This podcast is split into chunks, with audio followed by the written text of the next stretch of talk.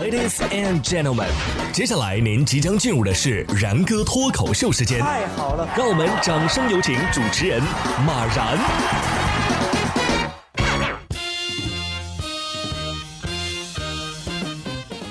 然哥说新闻，新闻脱口秀，各位听众大家好，我是然哥。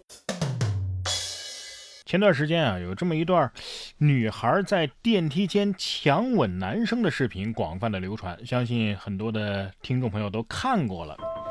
这个在电梯被强吻的男生啊，最近发文说自己啊被强吻他的那个女孩啊，深深的吸引了。视频当中，我们可以看到，女孩是一把拉下了男生的口罩，对他进行亲吻。男生呢，则是紧张的举起了双手。男生表示自己被女孩的性格吸引了，希望得到女孩的回复，认识一下。呃，这位女生，我也不知道为什么每到大过年的就有这种虐单身狗的新闻出现。大兄弟，我免费教给你一招男子防身术吧，能够化解扑过来的女孩，并且将她放倒在地的那种。我建议啊，发明带锁的不锈钢防弹口罩吧，杜绝这种亲密接触的行为发生。不知道大家有没有在集五福啊？但是集五福，大家想想有什么用呢？还不如和我在一起来的幸福。不过今年过年，如果单身的你不能领女朋友回家的话，我表示可以理解，因为你女朋友病了呀。二月三号的消息，日本演员石原里美核酸检测结果呈阳性。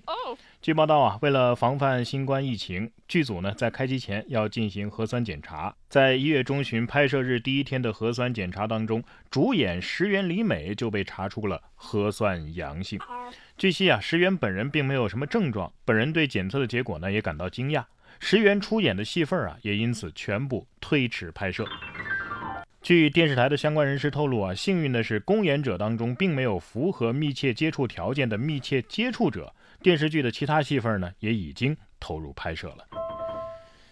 呃，不知道各位，病毒比你先接触到你老婆是什么心情？既然已经失去了老婆，当然不能再失去假期了。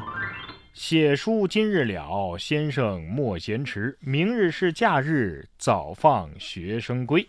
一千三百多年前啊，居住在新疆吐鲁番地区的十二岁小学童。卜天寿抄写完老师布置的《论语》之后啊，放飞自我，写下了刚刚那首求放假的打油诗。这首小诗啊，也透露出唐代西域孩童的教育细节。哎呀，小孩子，呃，不对，这应该叫小祖宗吧？好可爱呀！看到没有？一千三百年前的小朋友都知道写诗请假，而现在的你请假呢？老师，我肚子疼。看来自古以来，先生都爱拖堂啊。而学生们呢，都爱放假，这又是什么倒霉孩子呀？一月二十五号的凌晨，市民发现山东聊城国家级湿地公园金牛湖风景区起火了，消防员呢火速的到场救援。经侦查之后发现啊，原来是当地的两名中学生，十五岁的徐某和十九岁的曹某，为了寻求刺激，焚烧草丛。据公园初步估计啊，大火造成的经济损失达一百五十万元。我想回家写作业去。徐某最终泪洒审讯室。目前，两名犯罪嫌疑人因为涉嫌放火罪，已经被警方依法刑事拘留。哎，就让法律把他们拉扯大吧。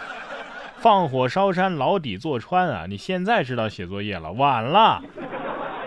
我十五岁那会儿，我看见放炮的我都躲着走。现在这孩子十五岁的，居然都敢放火了。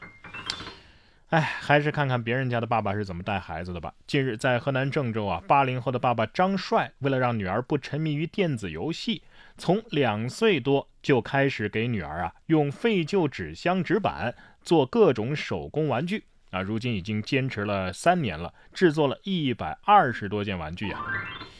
这女儿有没有沉迷电子产品，我不知道啊，反正父亲肯定是没时间玩手机了。建议各位把这素材留下来。当你爸爸再说别人家的孩子的时候，你就给他看看别人家的爸爸，能出个教程吗？我也想做给自己玩儿。都说呀，老小孩，老小孩，有些这个人老了之后啊，真的就像小孩一样。但是呢，小孩也有乖孩子和熊孩子呀。这位大爷就是属于熊孩子那种。二月一号，辽宁大连网友爆料啊，说万家岭站有一名大爷上客车之后呢，当着司机的面掏空气当前乘车。大爷还称啊，自己是半隐身人，前十五分钟之后呢就会变回来。被司机质问之后啊，大爷又称可以给司机加油。哼，被司机回怼：“你钱都没有，你怎么给我加油啊？”那大爷您先下去吧，等半隐身的公交车来接您吧。大爷心想：加油。奥利给呀，这不是给你加油了吗？奥利给，加油！哎，要真是半隐身人，你还是别出来瞎逛了，吓到小朋友就不好了，对不对？但是对于有的人来说呀，即便是克服重重困难，他也要出门啊。愚公移山之海上版来了解一下。近日，据外媒报道啊，一对夫妻暂居芬兰的偏远小岛，丈夫呢担心海水冻上了之后影响出行，就驾驶着小船，以一人之力啊推开了巨型的冰块。此前，这对夫妻一直在芬兰和美国的旧金山两地生活，但在新冠肺炎疫情期间啊，他们搬到了芬兰的小岛上。你就不怕边滑边破冰，然后后面的冰又又又结上了吗？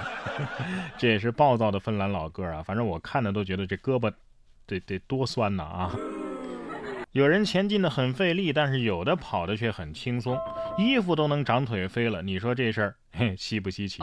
近日在吉林省吉林市，一位奶茶店员他的衣服丢失了，在店内是怎么寻找都找不到。后来猜测呀，是不是被人偷了？于是就调取了屋内的监控，令人没想到的是啊，衣服还真不是被偷走的，而是自己悄无声息的跟着外卖员离开了。看到了吧，是衣服先动的手。可是衣服有什么错呢？衣服只是饿了，想去其他店里看看，是不是？只是那天毫无知觉的外卖小哥在送外卖的途中啊，一定格外的拉风。